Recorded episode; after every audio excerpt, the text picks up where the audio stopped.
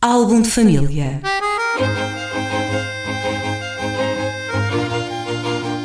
A origem e a evolução das famílias e dos seus sobrenomes.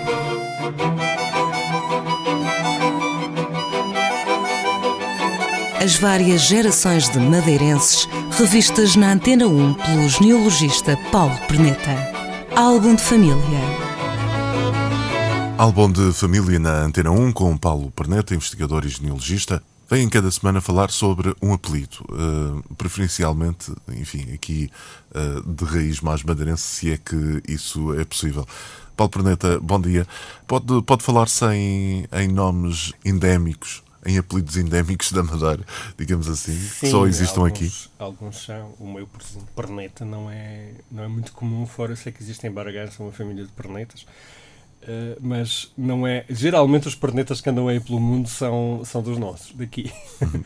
e tem uma série de outras, de outras famílias, a Canança, todos aquelas que derivam de alcunhas. Pode até ter outras famílias no, no, noutros sítios que tenham, por coincidência, o mesmo nome, mas são endémicas, de facto, são endémicas daqui.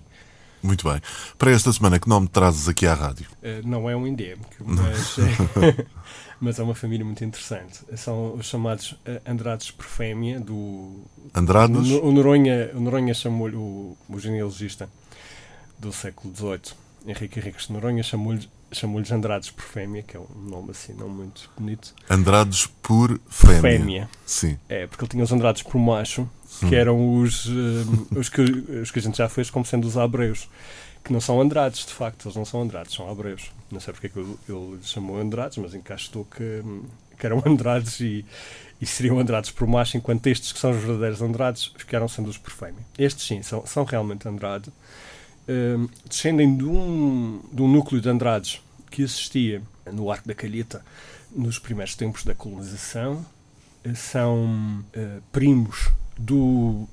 Primos, de, suponho que sejam da, da, da Beatriz de Abreu, que casou com, com, com o João Fernandes. Eles são, eles são aparentados, as duas famílias são aparentadas. Não pelo João Fernandes, parece-me, porque eles não levaram. O lado dos Abreus nunca levou o Andrade. E este lado, sim, desenvolveu-se bastante com o Andrade. Portanto, temos aqui um Fernão Dias do Arco, do Arco da Careta, né?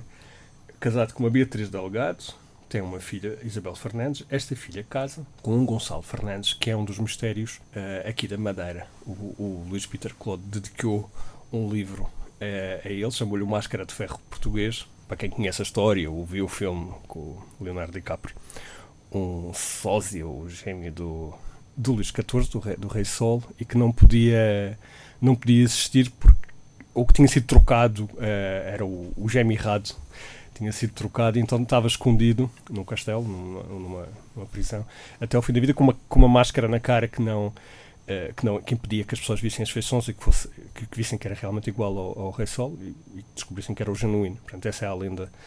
Este seria, eventualmente, filho, se não me engano, da Beltraneja. Uh, portanto, um filho que seguraria um, a continuidade da, da coroa portuguesa. Seria o príncipe por, legítimo.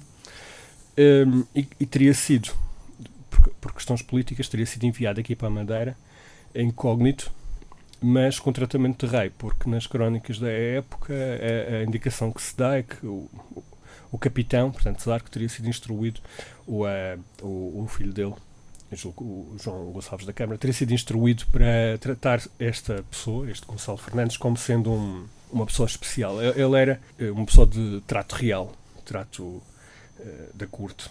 Ele era escudeiro da infanta Dona Beatriz. Curiosamente, quando ele morre já morre em tempo de registros paroquiais. Nós temos o registro dele. Morreu a 3 de janeiro de 1540 na Calheta e foi enterrado na capela da Nossa Senhora da Conceição, na Serra da Água da Calheta, que infelizmente desapareceu debaixo do Hotel Sacaro.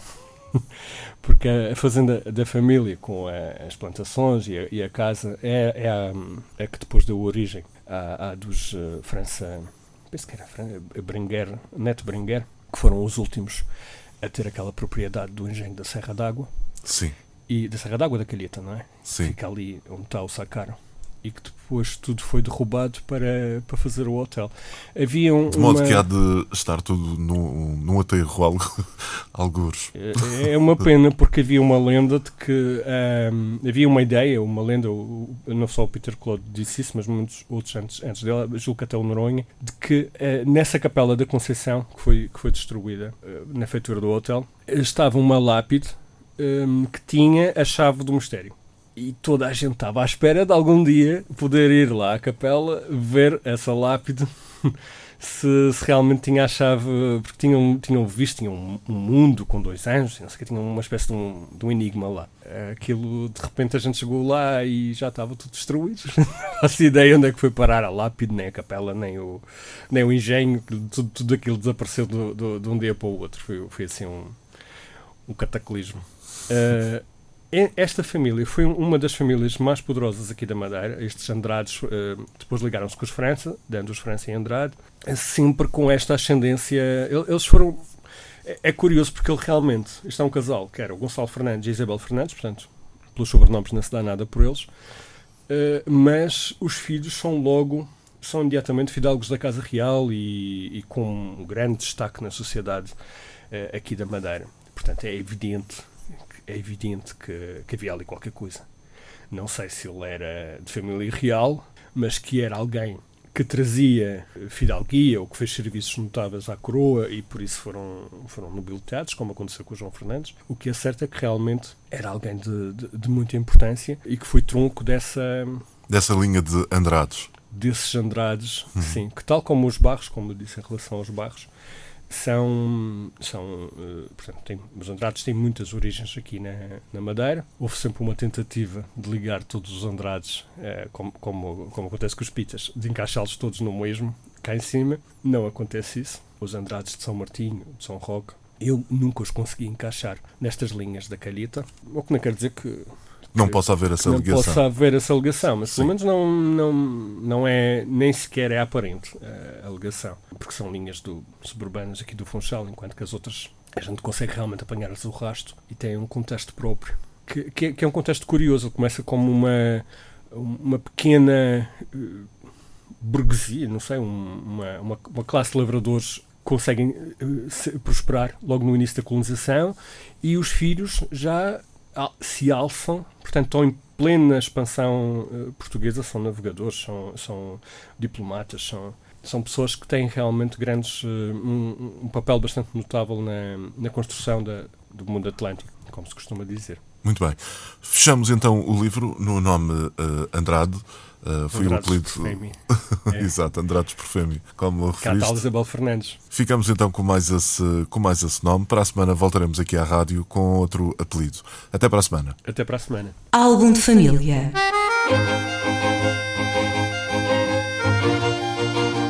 A origem e a evolução das famílias e dos seus sobrenomes.